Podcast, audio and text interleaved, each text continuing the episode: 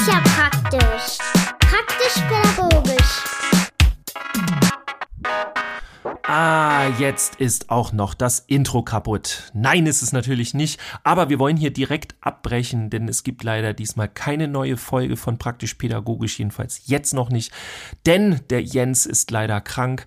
Ähm, ihr dürft aber mal gerne, und da würde er sich bestimmt richtig freuen, eure Genesungswünsche bei über Social Media, Instagram, Facebook schicken.